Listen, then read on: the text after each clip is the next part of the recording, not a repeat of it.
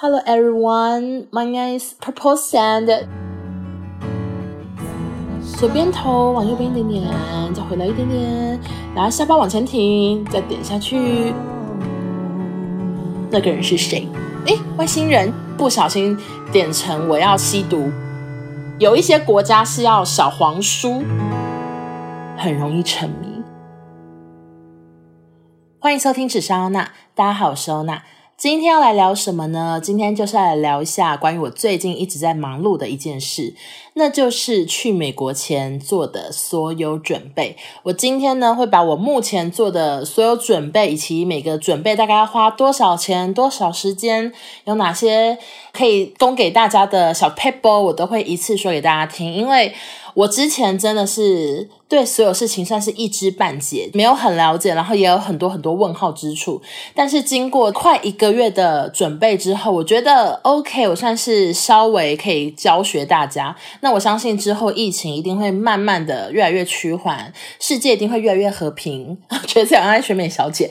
总之，我相信大家一定很快就能出国，或者是很多人可能就会去旅行，去美国去哪里？那就希望我的这些小 people，，所有的小提醒。可以给大家一些帮助。那如果等一下有什么讲错的地方，也麻烦资讯跟我说，我会立刻在我线动或者是在 Podcast 进行刊物，OK，进行更正。好，那首先去美国前到底要做什么准备？我的第一件事情跟大家报告，就是加入脸书一个社团，叫做海外台湾人 COVID-19 互助会。我不知道这社团是成立多久，应该是当时 COVID-19 刚爆发的时候，大家可能集结在网络上，来自各个住在不同国家的人，大家一起在讨论说，OK，现在进台湾要做什么事情，有什么规定，有哪些东西要注意之类的。我觉得加入这个社团，虽然我明明就不是在海外的人，但是我觉得超级有帮助，因为那些人他们会马上分享自己今天从哪一国回来。发生的事情，很详细的心得，有些人还附照片、附影片，我真的觉得是一个真的很互助会的感觉，然后。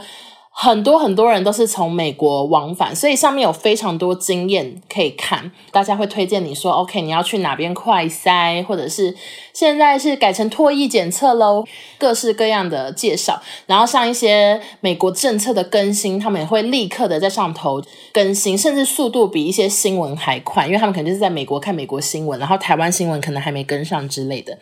所以这个社团，我个人是觉得，如果你今天有出国打算，非常非常建议你可以去加入，因为里面可能有些人是从日本，有些人是从泰国，真的是五花八门，所以大家一定可以在上面得到一些答案。然后，如果你今天你自己在上面找不到任何跟你有关的国家，你不知道该怎么办的话，我觉得在上面发问，一定也会有人可以帮助你，因为我觉得那边的人。算是学识渊博，就这样，就是感觉他们很聪明、很热心，所以我觉得大家第一件事情就是可以去加入那个社团。那个社团至少有一两年的历史，所以有一年前的资料，也有现在很新很新的资料。然后像一些诊所快筛多少钱什么，他们都还列举下来，我觉得真的是非常的方便。所以推荐大家，如果你要出国的话，第一件事情是先加入这个社团，FB 社团哦，FB 请搜寻海外台湾人 COVID-19 互助会。然后第二个呢，我的注意事项以及要做的事情就是准备 ESTA。这个是什么东西呢？如果你跟我一样，上次去美国是小时候，我上次去美国是中班。我中班的时候有跟我妈去美国住过，大概可能三四个月吧，我也忘记了。然后那根本就是几乎是没印象，我只记得我有去上一个类似托儿所的地方，然后老师很常请我喝果汁，很浅很浅的印象。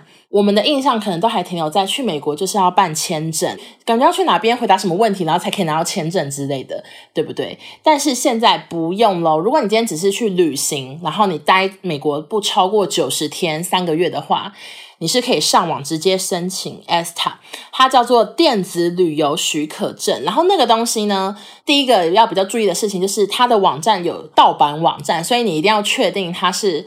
政府的网址，这个你一定要再三确认。然后进入之后呢，它的右上角是可以选语言的，然后有中文，所以不用，我怎么有点走音，所以是不用一定要英文这样子一个一个打，你是可以点右上角的中文，可以更清楚的了解说每个选项到底要填什么，才不会发生不小心点成我要吸毒，我要带毒品去什么，或者是我有犯罪，我有前科，就是 这个一定要很注意。选了中文之后，就开始逐条的开始打打打，然后记得打字的话是要英文的哦，毕竟你是要申请美国的电子旅游许可证，所以它是英文的。问的内容就是非常基本的，像是你住哪里、你的地址、你的联络人、你在美国会住哪、你是住饭店、住朋友家等等以外，我觉得比较特别的东西是，它还要你输入你的 FB，输入你的 Instagram，就是你有账号的话。你也可以打上去，可能是想要确保你是一个活人，你是个真人吧。还有你台湾的联络方式等等。最后就是也有一些说你有没有什么前科，这几个月我们去北韩之类的，就是一些各式各样的问题。我觉得大概是一小时以内一定可以填得完，然后你就送出申请。那当你在送出申请的时候，你必须要线上缴费。那个费用呢，我有回头确认一下，是六百二十五块，大概一天内就得到了许可。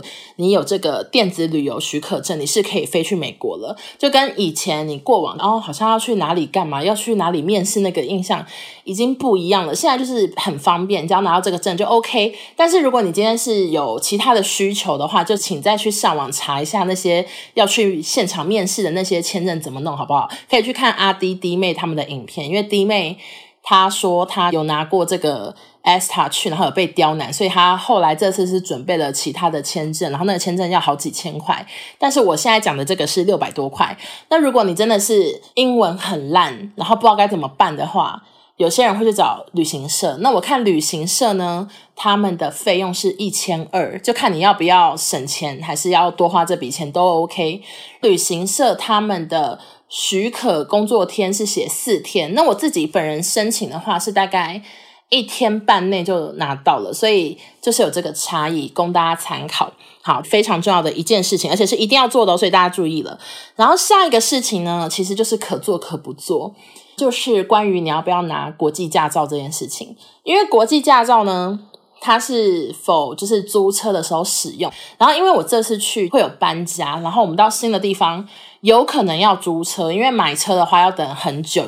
现在车子。好像很夯，就是工厂呢是来不及做这些车子出来，所以你买车可能要等一个月、两个月。如果你想要的车很夯的话，它可能就要等好几个月这样。所以我们一开始可能会租车，因为要租车也不知道到底开车之后的需求是怎样，所以我男友就有说，你也把国际驾照办好好了，我就才去拍了证件照。为什么？因为我自己手上的证件照大概是三年前，我没有新的证件照，所以我又再去拍了证件照。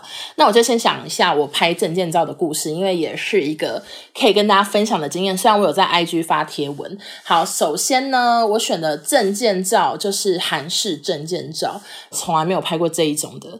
它是可以帮你妆发，现场有衣服，如果你有需要，你可以穿他们的衣服，妆发衣服，然后拍照、修图、印出来这样子。那其实它真的非常夯，因为我是预约台中的。照理来说，台中的应该不会有台北夯，但是我上网看那个预约真的是满到不行，而且平日也都很多人，甚至整个白天都满了，只有晚上比较晚的梯次还有一个空位，所以我就预约那个时间。然后我去的是在中友四楼，报到之后你就开始等，哦，记得要素颜去，因为你要去妆发。等了之后就会有一个化妆师过来找你，然后就开始帮你化妆。他是从很基本的保养开始，底妆、眉毛。眼线、睫毛、腮红、口红，就是最基本的啦，很基本的。然后眼影也会问你说你要什么颜色，反正就是整个流程之后再开始帮你弄头发，然后弄完之后就去拍照了。这一段我觉得很 OK，而且他们的妆化的是很干净的，真的是偏韩系，所以不管你平常会化妆不化妆，我觉得去那边。基本的要求都做得到，然后也都蛮漂亮的，我觉得是应该会满意的一个化妆的感觉。哎，好好不知道怎么介绍。然后拍照方面的话，我觉得摄影师也是非常的专业，因为他会先跟你说：“好，那你现在先摆出三个表情，我们先试拍。”那三个表情是什么表情呢？第一个表情是不要笑，然后第二个表情呢是。浅浅的微笑，然后第三个表情就是笑得很开心，但还是微笑，不要露齿。毕竟我是要拍证件照。三个表情拍完之后，他就问你说：“那你觉得你哪个表情 OK？” 针对那个表情之后，我们再开始正式的拍照。所以我后来就是选第二个浅微笑，然后开始拍之后，他就是很认真一直跟我说：“来。”左边头往右边一点点，再回来一点点，下巴往前挺，再点下去。反正就是要为了要拍出尖下巴，所以叫他下巴往前顶，再点下去之类的。他就是很细很细的教学拍照，然后那个照片就会立刻出现在前面。我真的觉得他每一个小 tips 小教学都好显著的感到有成功有改善，因为你照片就出现在前面，你就会发现你越拍。还真的越来越漂亮，因为那个拍完是不可能修图的嘛，他是马上送出来给你看。他说：“诶，真的，你告诉我下巴要往前伸，要点下来，或者是你说我的眼睛要怎样，我要张开，我觉得超级有效。所以我觉得摄影师也很厉害。然后刚化妆大概半小时，摄影师大概二十分钟，整个好了之后，他们就会跟你说，你的修图师大概要帮你修多久。”修图大概等四十分钟左右，我就去吃个晚餐又回来。然后我一进去的时候，修图师他已经把我的照片修好了，但是着实的吓了我一大跳，因为那个人是谁？他真的修的太夸张，那个修完的样子。我从来没有看过这么对称的一张脸，就 是完全不是我，而且不是我到最高点，就是那个脸真的太对称，下巴真的太尖，眼睛真的太大，我就有点吓到，因为前面的服务流程我都觉得一直棒，一直棒，一直棒，一百分，一百分，一百分，然后到修图那边想说，诶，外星人，就是真的被吓到，可是。我就立刻跟他说，呃，我觉得，嗯，好像修太多，我觉得不会过。我就直接很老实的说，我觉得不会过。然后他真的非常厉害，他就立马把我一开始的照片救出来，就立刻说好，那我们速修。他在我刚才没看过这么会修图人，他就立刻开始把我的眉毛调调调调到一样，眼睛他也调调调调到我觉得 OK 的大小。比原本的再大一咪咪，可是非常非常的细微。然后耳朵啊，什么什么之类，嘴角嘴角笑的有没有歪歪的，他会帮我调。所以最后调整出来的照片，我觉得非常的满意。真的，他很会修，只是他可能不确定你这个人要什么效果嘛，因为他可能以为我是要一个。很夸张，超级绝世美人的照片，所以他就修成那样。但是 no no no，因为我还是觉得有点糗，我怕证件过不了，所以我是要一个像我，但是又有修过的照片。总之，修完之后就觉得非常的满意。然后我整个刚刚化妆加拍照加修图加哪一个尺寸的话是九九九，然后再多洗一个尺寸的话是。两百大概是这样，这就是我整个花费，然后换得了很漂亮的照片。而且我跟你们说，我那篇贴文在 IG 不知道发生什么事，大概好像三四百个人存档，然后三四百个人转发，大家好像都对韩式证件照觉得非常有兴趣，所以真的超级多网友在讨论吗？I don't know。好，大概是这样。那证件照拍完之后呢，就是去办国际驾照。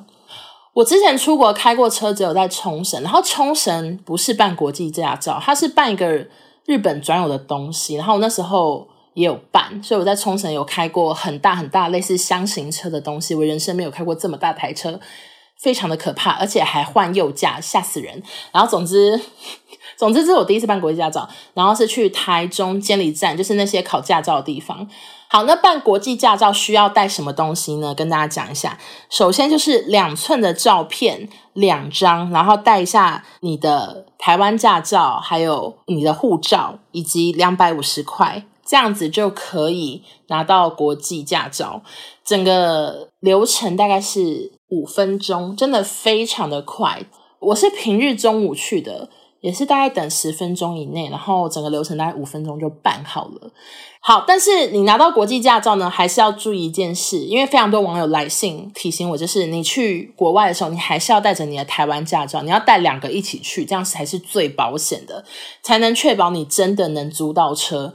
大概国际驾照的部分就是这样，接下来下一个准备的东西就是护照嘛，但是有护照是还可以再用十年，我好像一两年前才弄的吧，反正就还可以用很久，所以我的护照就没有再额外准备。但是大家要出国的话，记得也是要准备一下，看一下你护照效期有没有过。接下来呢，其实就是一个。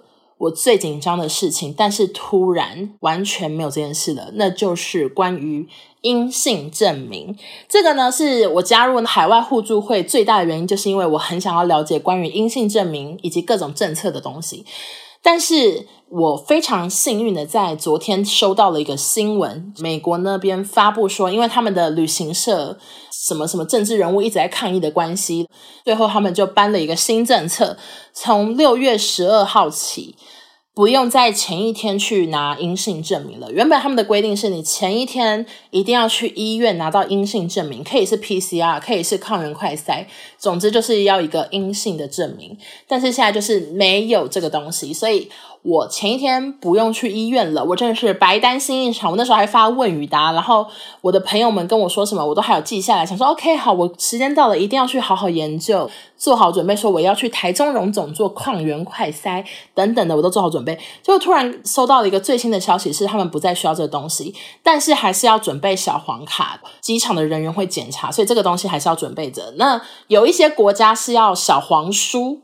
小黄书吗？等下，黄皮书啊，不是小黄书，不是小红书，小黄书，黄皮书，那个是更详尽的，关于你的疫苗，关于什么，巴拉巴拉的那个一个东西。那个东西呢，美国是不用，但是有些国家要，所以大家这部分，如果你不是去美国的话，还是请要上网调查一下这件事情，因为每个国家的规定都不一样，好不好？哎，我觉得讲话讲太快，整个好累呀，啊，深呼吸啊。好，下一个要准备的注意事项呢，就是下载航空公司的 App。我不确定哪些航空公司有 App，但是我搭的那个航空是有 App 的，你就可以在上面很清楚的看到关于你的航班的各种东西，以及它上面有一个叫做航空中心之类的一个功能，然后你就可以把你的资料先登录上去，像是你可以先上传你的。银性证明，然后你先 check in 什么之类，反正就是它很多功能都可以先使用，然后你到时候在机场就不会还要花很多时间再拿那些东西出来给对方，都可以先在上面先做一些上传，而且我觉得这个功能。非常的贴心。男友要回美国之前，我们就是有去医院做了这个抗原快筛嘛。那个医院非常的两光，其实之前 podcast 聊过，就两光到最高点，日期打错，英文名字打错，然后整个证明重开好多次。那时候我们一拿到证明，就是立刻拍照上传到那个 app 上，因为那个 app 可以线上先告诉你这个东西有没有通过这样子。当时我们可能都没有注意到，OK，它上面的那个证明可能上面和下面日期是对，但中间打的字是错的，但是那个 app 就会立刻发现。这个问题，他们的人员会立刻发现，就会跟你说：“OK，你失败。”然后就会说无效什么之类的，我们才会因此知道证明有问题，然后我们要再重弄，重新再请他印出来，重新盖章。那如果今天我没有这个 app，我就是带着这个假证明啊、哦，日子有问题的证明啊、日子在五天前的证明呢，我到机场柜台，然后去报到那一刻才知道，好好笑，证明完全是错的。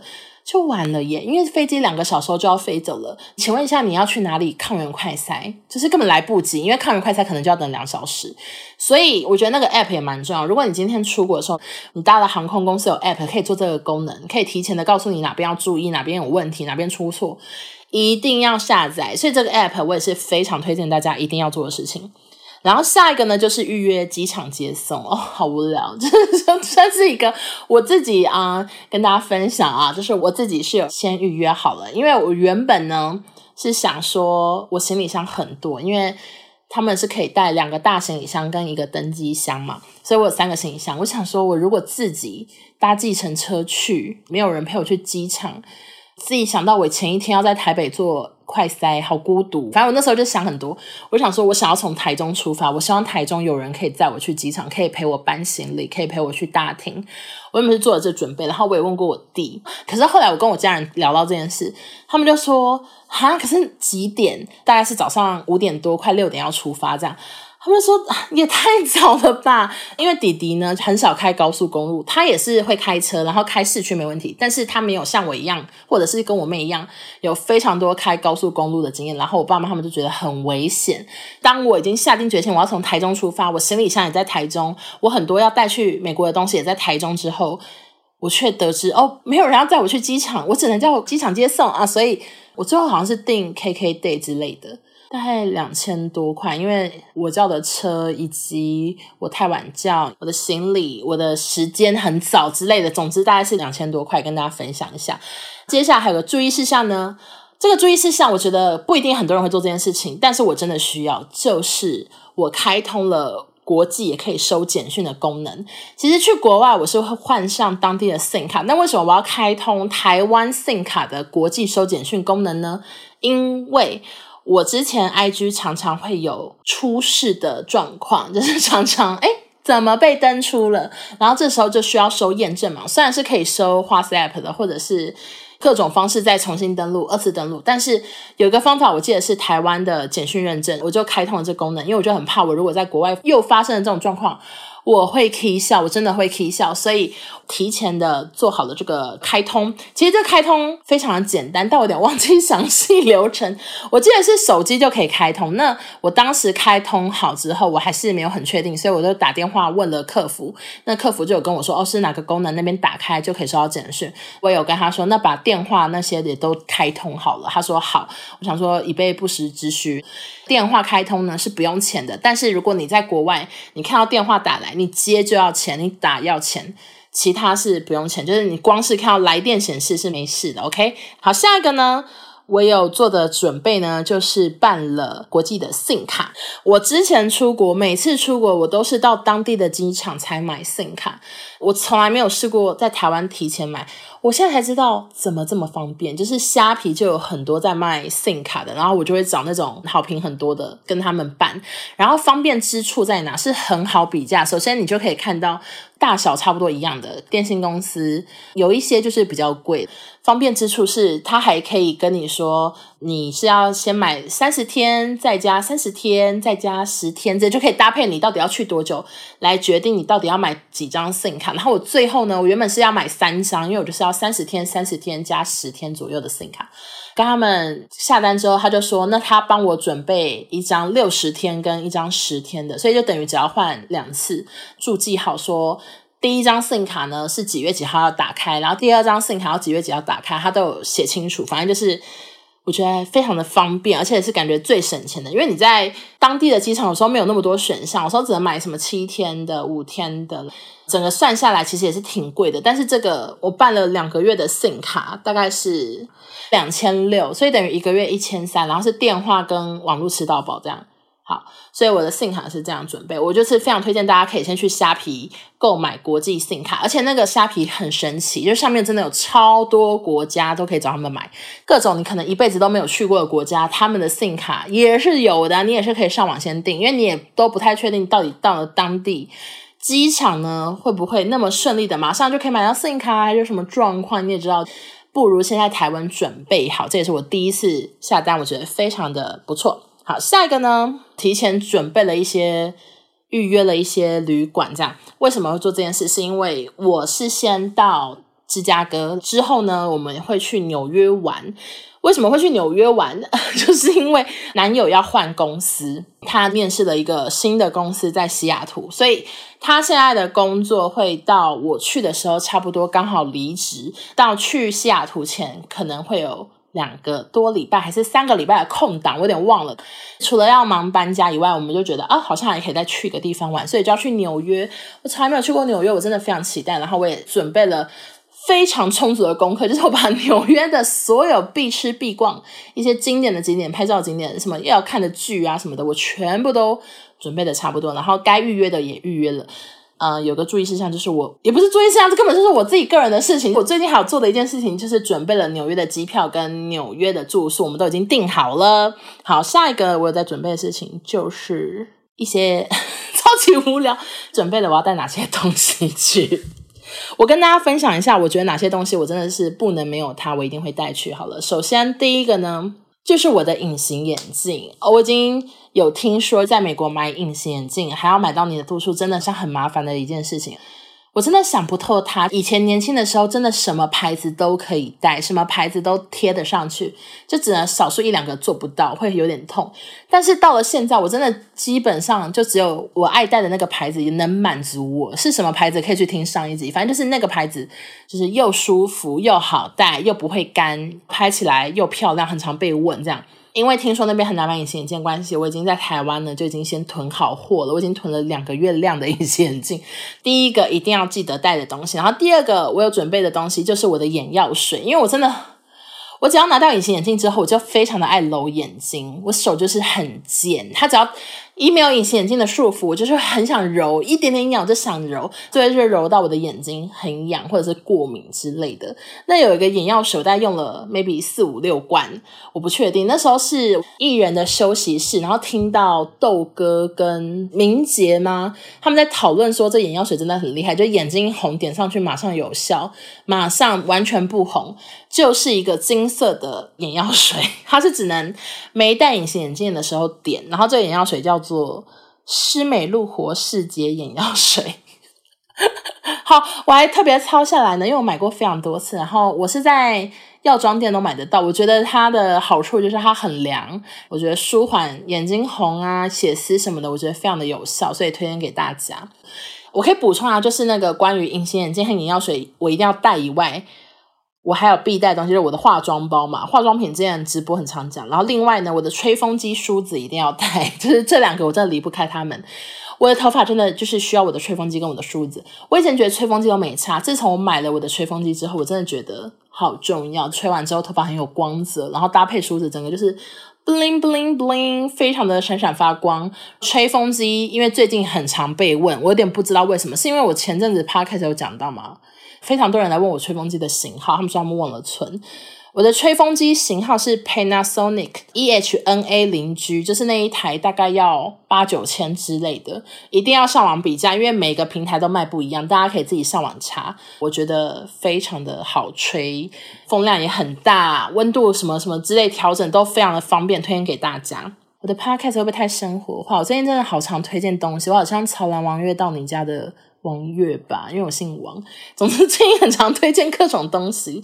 然后下一个呢，最近也在忙的事情，也算是我的出国注意事项之一，就是我在整理我的工作的发票。好无聊，因为我六月底要飞嘛，可是我六月底又不会待到最底的那一天，然后那一天或者是七月初。会计就会跟我要所有我工作的发票，以及我报的所有的账，所以这些东西也是我最近在准备的，因为我要直接整理好之后给我妈，然后我妈会去帮我跟会计师对接，会计呢会再给我七月八月的发票这样子。总之就是我会在美国继续工作，然后也会该开的团购、该发的业配限时、该玩什么我都会照做，但是。一些关于台湾的账啊，所以要请我妈处理。我会线上跟厂商对好，发票盖章什么的都会给我妈处理。我妈就是变成我的在台助理这样。然后下一个呢，处理我所有团购的东西，像是很多一些团购，像是肉类，我之后会开麻辣臭豆腐跟麻辣鸭血。那个臭豆腐还有含肉燥，所以肉类的东西我都不能带，我会在台湾先拍好，可以带的。我尽量都会带，不能在那边做的，我最近都在处理，有些东西也还没寄来，所以我可能下礼拜会非常的忙，就是要开始火速的处理、处理、处理，而且我下礼拜工作室的装潢就好了，然后接下来就是剩家具的挑选等等的，因为现在工作室它的做好的一些家具就只有一些系统柜装好的柜子或者是木工，一些比较像沙发、办公椅、地毯那些，我都是要等。九月等我隔离完什么之类的，才会开始准备开始处理，所以啊，总之就是真的很忙，就最近真的非常的忙碌，但是是期待、忙碌、兴奋，各种情绪都有，我是挺开心的。好，以上呢就是我所有的注意事项，或者是我要做的事情，跟大家分享。最后再分享一个，我觉得。我最近真的好沉迷的一件东西就是小红书。其实小红书，我觉得对于你要出国真的非常方便，因为我自己本人上网查 IG 之类的一些地标、一些 Hashtag 什么的，其实真的相关美国的资讯。不多，美国旅游资讯、餐厅资讯真的不多，因为我也不知道要 follow 谁。但是小红书，因为它可能真的使用的人实在太多，或者是在美国的中国人真的太多太多太多，所以上面资讯真的多到目不暇给啊，真的非常的夸张。怎么可能会有这么丰富的资料、跟照片、跟影片？所以不管是餐厅逛的、吃的、景点，各种有的没的。所以如果你要出国，我是也蛮推荐小红书的，但是要小心。很容易沉迷，因为我大概才下载个可能不到一个礼拜，我呢已经分门别类，然后存了一百多个资料，就是你们想象一下，三天我三天就存了我的最爱，存了一百多笔资料，看都看不完，我真的好认真，而且我存的最多资料是什么呢？主要就是海底捞隐藏吃法，跟美国更没关系。好了，美国也有存很多。另外有个我也存很多的，就是关于摆 pose。虽然我很常很常在拍照，但是我每次出门在外，我还是常常面对那个风景，我实在不知道摆什么 pose。然后我真的存了超多摆 pose 教学啊啊，吃东西怎么摆 pose，站着怎么摆 pose，坐椅子怎么摆 pose。我存了好多人的教学，我看得好开心。好啦，大概就是这样。今天这集讲话会不会讲太？Sorry，我真的是，嗯，有太多话想跟大家说。然后等一下这集录完，我还有点想要继续直播，真的就是这么的疯癫。那希望大家喜欢喽。之后呢，没意外的话，工作方面都是还是会持续的进行，并不会因此暂停。而且有网友问我说：“请问一下，欧娜，你去美国，紫砂欧娜会改录英文版的吗？”真的是不会，就是根本没有那么 讲不出来，好吗？Hello。Hello everyone, my name is 呃，紫砂欧娜怎么讲啊？Purple Sand 沙小，我真的不知道公司啊。然后反正就是百分百也是会继续进行，所以请大家敬请期待了。就是该有的听的还是有，然后其他就是我的旅游或者是我在那边生活的点点滴滴，好怂的一个词。总之那边的各种发生的事情我都会记录下来，然后大家请小心，我的限动即将变芝麻大小，我的贴文即将。五花什么百花齐放，刚刚讲不出来五，差点讲五月花啊。总之就这样喽，谢谢大家收听，我们下周见，拜拜。当你跟我一样，今天要去美国，或者是还呃，我到底要用第几人称来讲话？我想一下，等一下，我想打嗝哦，刚刚吃太多西瓜了，等一下。Pass 有没有通过这样子？是 pass 还 pass 啊？这 怎么办？结果好像又想打嗝了啦！对不起，不要吃西瓜，真的不要吃西瓜，也不要吃荔枝。